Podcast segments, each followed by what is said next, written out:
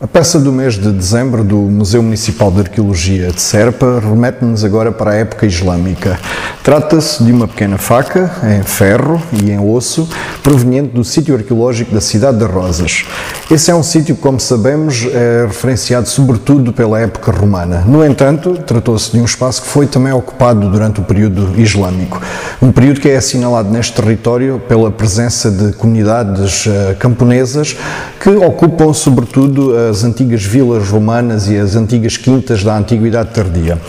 Ora, esta peça é constituída por um cabo, eh, uma haste em ferro, com uma lâmina também em ferro, e a sua maior curiosidade, um cabo em osso, que ainda conserva os rebites, um osso de animal e que se apresenta trabalhado, nomeadamente com decorações eh, feitas provavelmente com recurso a outro material metálico eh, cortante para poder fazer estas, estas linhas que aqui vemos a decorar. Trata-se de uma peça utilitária, mas que por outro lado também nos remete para os gostos e tradições do sul deste território durante a ocupação islâmica. Este material, sobretudo o osso, é utilizado desde tempos antigos para o, uh, o fabrico de cabos, de facas, punhais e outros objetos, alguns utilitários, como esta faca, outros mais nobres, ao gosto de, das, das populações. E assim terminamos a peça do mês deste ano de 2021.